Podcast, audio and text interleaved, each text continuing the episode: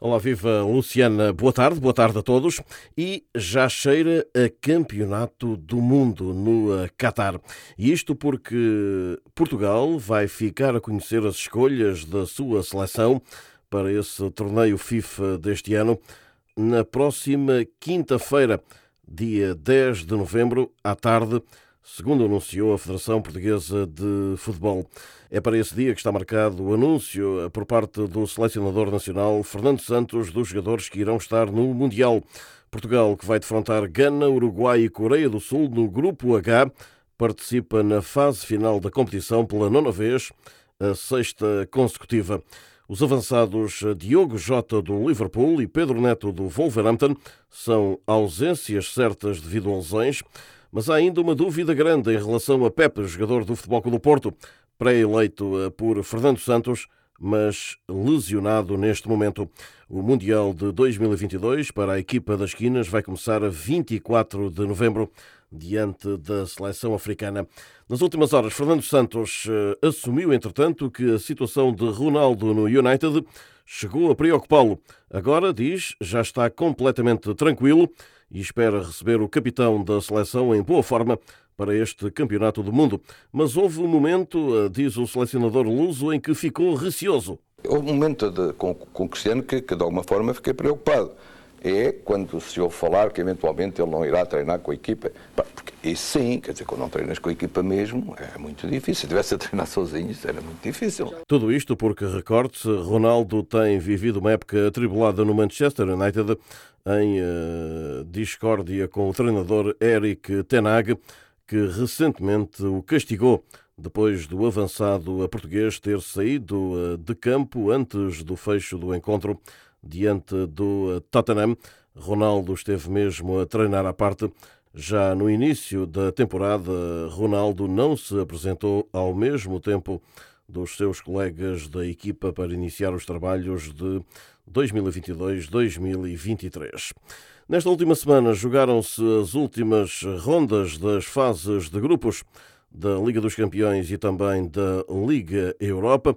No que diz respeito à prova principal da UEFA, Porto e Benfica passaram em primeiro dos seus agrupamentos.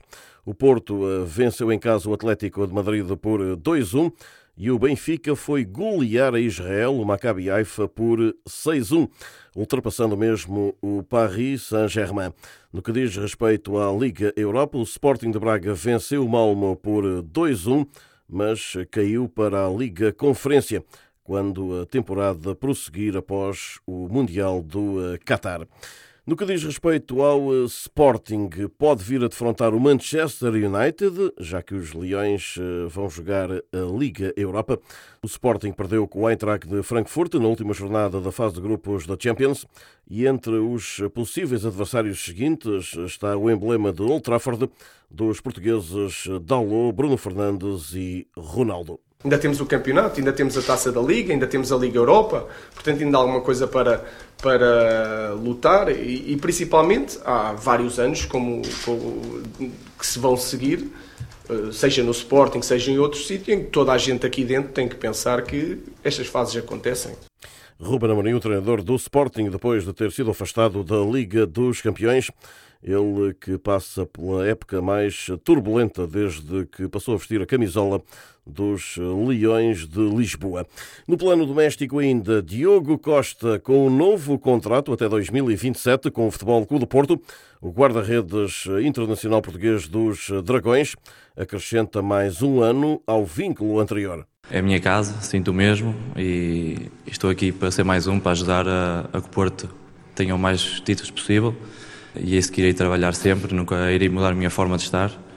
E, e para mim é certamente uma honra enorme poder uh, o meu contrato com o clube do meu coração. Diogo Costa, de 23 anos, guarda-redes do Futebol Clube do Porto e também da Seleção Nacional.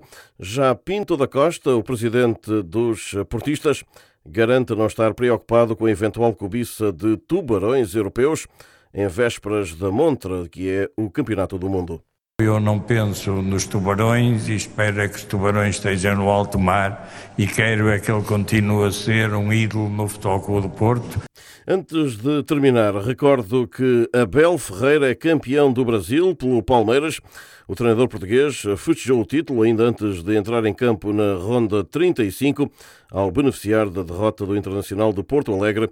Abel é o segundo técnico luso a conquistar o título brasileiro depois de Jorge Jesus ter sido campeão pelo Flamengo em 2019, Abel vence o título que lhe faltava pelo Palmeiras. O técnico de 43 anos, em três temporadas, ganhou duas Libertadores consecutivas, uma Supertaça Sul-Americana e ainda uma taça do Brasil. E assim saímos eh, por hoje. Não sei antes deixar um forte abraço para todos. De Lisboa, Rui Viegas para a Rádio SBS da Austrália.